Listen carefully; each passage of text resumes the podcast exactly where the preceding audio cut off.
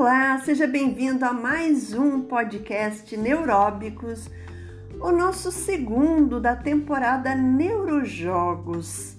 Hoje eu quero falar sobre jogos de empilhar, de empilhamento, né? Um exercício de motricidade fina e visomotora muito importante que está presente desde o início da nossa vida, porque é um recurso necessária, uma habilidade, uma conquista necessária para a nossa sobrevivência enquanto o ser humano. Então, desde a primeira infância, os jogos e brinquedos de empilhamento estão presentes no exercício lúdico do ser humano. Se não houver objetos confeccionados ou industrializados, a criança, ao estar em contato com a natureza, ela mesma procura objetos para empilhar, como ah, pedrinhas achatadas, de diferentes tamanhos. Então, essa, essa capacidade de classificar, de ordenar, de sequenciar, de empilhar, ela é inerente à nossa necessidade motora e ela é ancestral.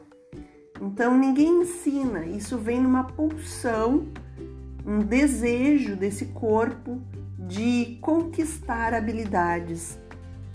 Então, ela vai realizar movimento de empilhar, trabalhando percepções motoras de tônus e equilíbrio, que são a base da psicomotricidade, a base dessas conquistas motoras, né? Nós precisamos primeiro de tônus e equilíbrio para então adquirir as próximas, os próximos fatores psicomotores, como lateralidade, noção de corpo, estruturação espaço-temporal, né? E a praxia global, a coordenação ampla e fina, elas estão presentes também no tônus e equilíbrio.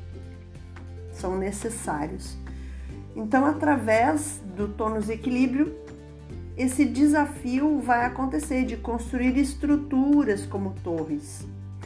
Esse exercício aparece no teste de triagem de desenvolvimento de Denver 2, que é um, uma, uma forma de se avaliar, de fazer uma triagem dentro de um padrão de desenvolvimento que tanto a, sa a saúde como a educação já utiliza hoje, né? Então o exercício, um, esse exercício ele aparece já com 15 meses de vida extra-uterina do bebê, é onde ele deve ter a capacidade de empilhar dois cubos, apenas dois cubos. Mas já é um grande desafio para o bebê. Com 18 meses, quatro cubos já podem ser empilhados, então dentro de um padrão descrito de normalidade, né? E aos 24 meses de vida extrauterina, os cubos eh, já em empilhamento de 8 cubos eh, demonstra a criança acaba demonstrando uma ótima evolução no seu motor fino adaptativo realizando controle de tonicidade dos membros superiores, controle de postura sentado, né, de postura na, na posição sentado, movimento de pinça e três dedos. O comportamento motor depende de uma interação complexa entre a mecânica muscular, com os circuitos e funções neurais, a psicofisiologia, envolvendo nesse mecanismo o processamento sensorial por intermédio da percepção, da cognição, da concentração, raciocínio, motivação, eh, memória, aprendizado e controle da ativação. Então, o planejamento do movimento e coordenadas para essa execução motoras acontece. Então, não, não é um simples empilhar de um bloco em cima do outro. Existe um processo cognitivo e de funções psicológicas superiores, como atenção, percepções, pensamento, envolvidos nesse processo. Assim como a psicologia do esporte, muitos sistemas e métodos das neurociências enfatizam a importância da avaliação e do controle dos processos mentais para um ótimo desenvolvimento, um ótimo desempenho do movimento humano. No entanto, uma grande vantagem da abordagem da neuropsicologia experimental é a capacidade de medir os processos cognitivos implícitos numa ação, né? Então, uma alternativa para avaliações integradas entre cognição e o movimento são os testes de tempo de reação. Então, eu vou trazer para vocês aqui uma pesquisa realizada com atletas, uh, uh, adolescentes de 12 anos, onde foi feito a medição de tempo do empilhamento de cubos. Então, a medida do tempo de reação manual, que é o TRM, permite o desenvolvimento de modelos para um estudo de neurofisiologia envolvida nas várias etapas entre o processamento sensorial e a execução de uma resposta motora. Então, o tempo de reação manual possibilita ainda a investigação da organização funcional e anatômica do sistema nervoso, como a especialização hemisférica, por exemplo, e a atenção visual, a percepção, a memória e o aprendizado, entre outros. Então, nessa pesquisa com 28 atletas do Clube de Regatas do Flamengo, eh, com idade média de 12 anos de idade, a, da categoria sub-13 do futebol de campo participaram do estudo como voluntários e após, né, e também com a concordância dos seus pais. Todos os participantes tinham acuidade visual normal, ou seja, eles tinham uma boa visão, não faziam uso regular de medicamentos e não conheciam o propósito da investigação. Foram utilizados na pesquisa 22 cubos de madeira com dimensões homogêneas de 2,5 centímetros e meio por 2,5 centímetros e meio em todos os seus lados, dispostos à direita dos participantes sobre a mesa, né? Uma mesa totalmente plana.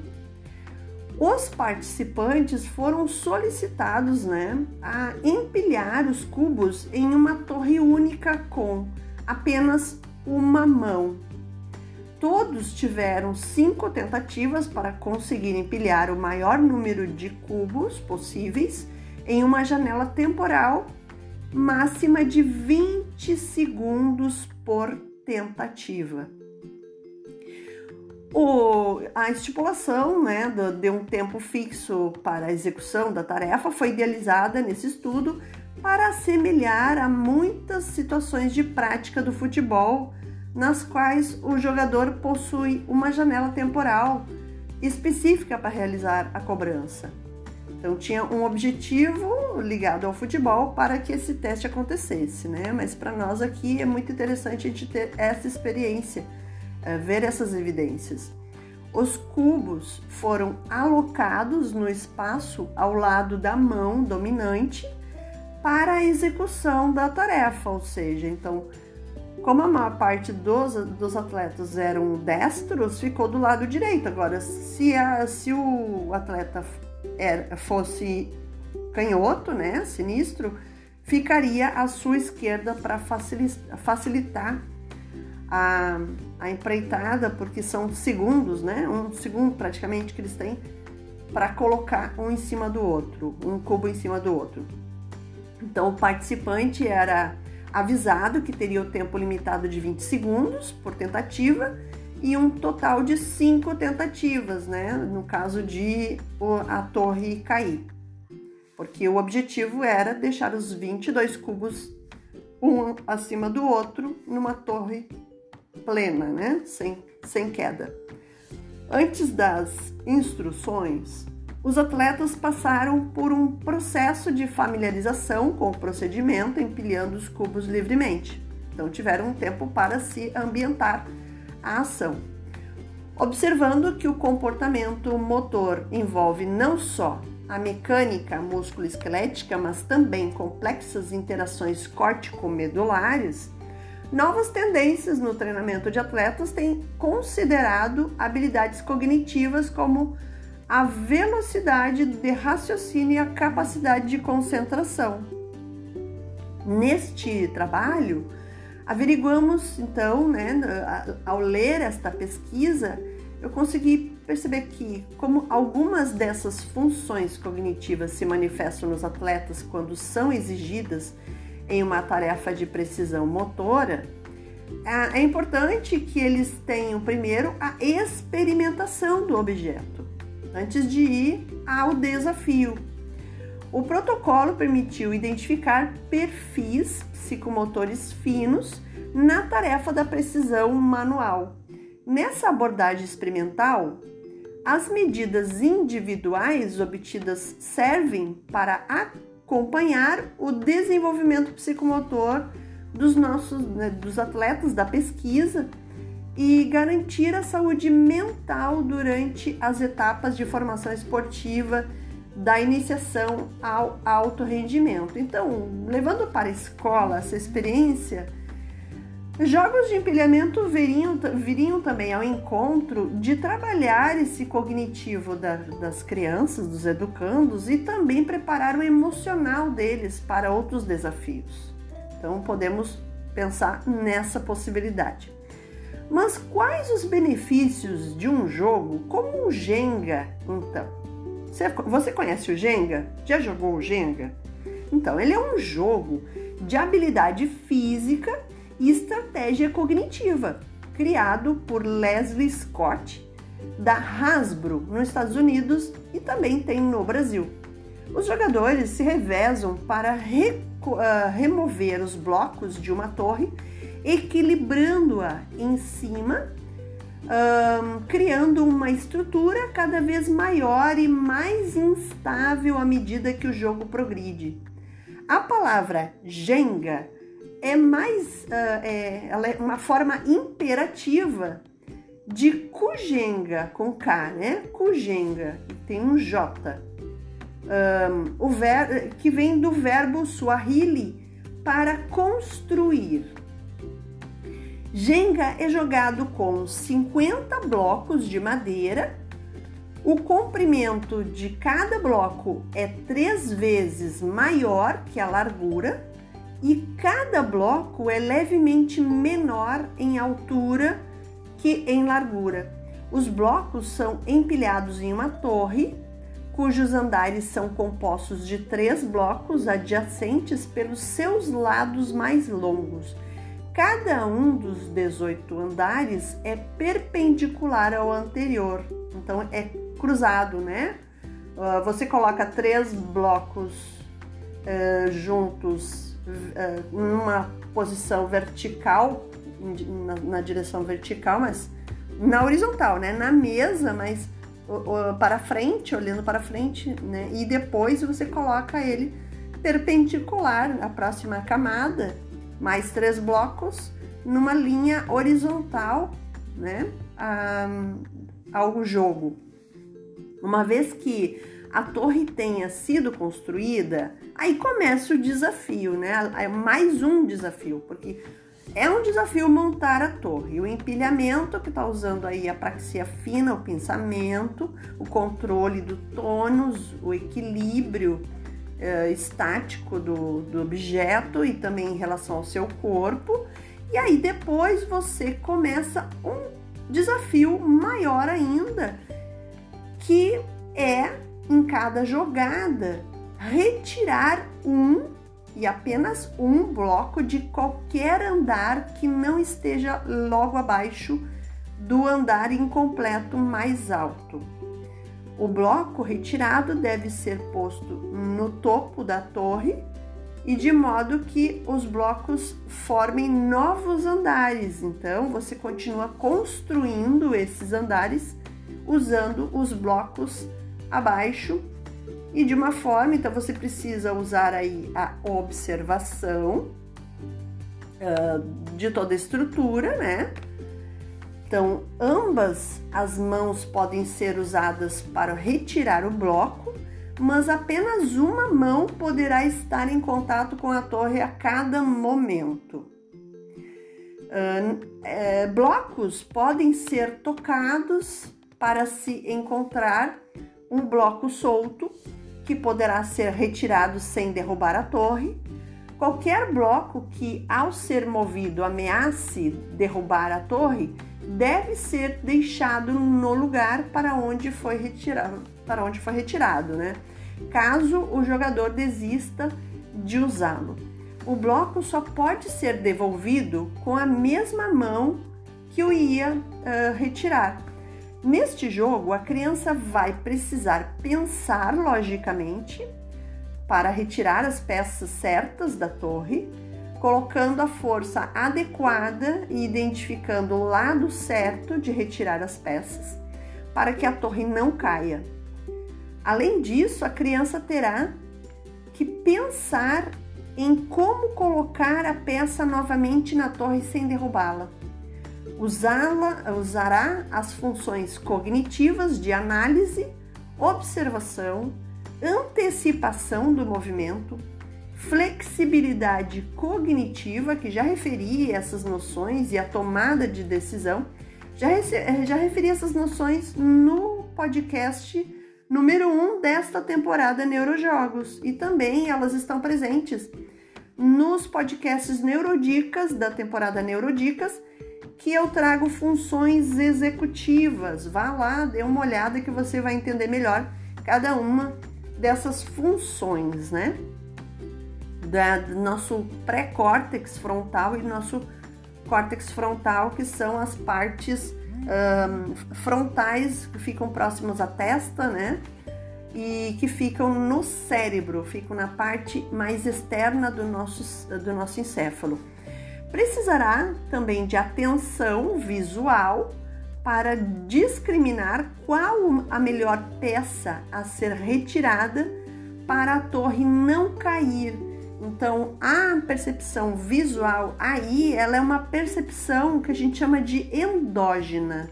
Ela tem um, um estímulo semântico, ou seja, ela acontece num movimento, num fluxo de, de impulsos nervosos que vão do córtex frontal em direção ao tronco encefálico, diferente do exercício feito no brincar da criança pequena, que ele é exógeno, ele é de baixo para cima e esse é de cima para baixo. É o pensamento mais adulto, de raciocínio lógico. Então, a criança vai ser movida nesse exercício, que é um exercício de regra, né? É um jogo realmente.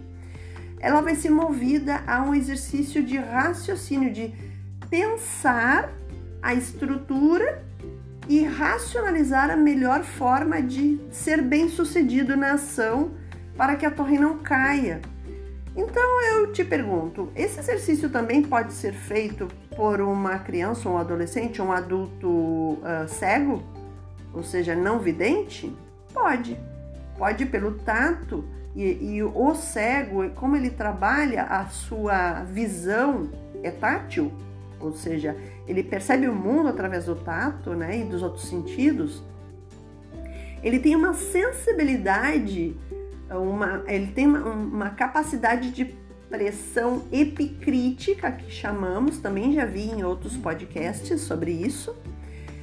Então, ele tem uma sensibilidade para sentir o objeto sem uh, causar grande toque, né, grande pressão. Então ele pode sim tocar na torre, senti-la e perceber onde, onde seria melhor, perdão, de retirar esse objeto para seguir o desafio.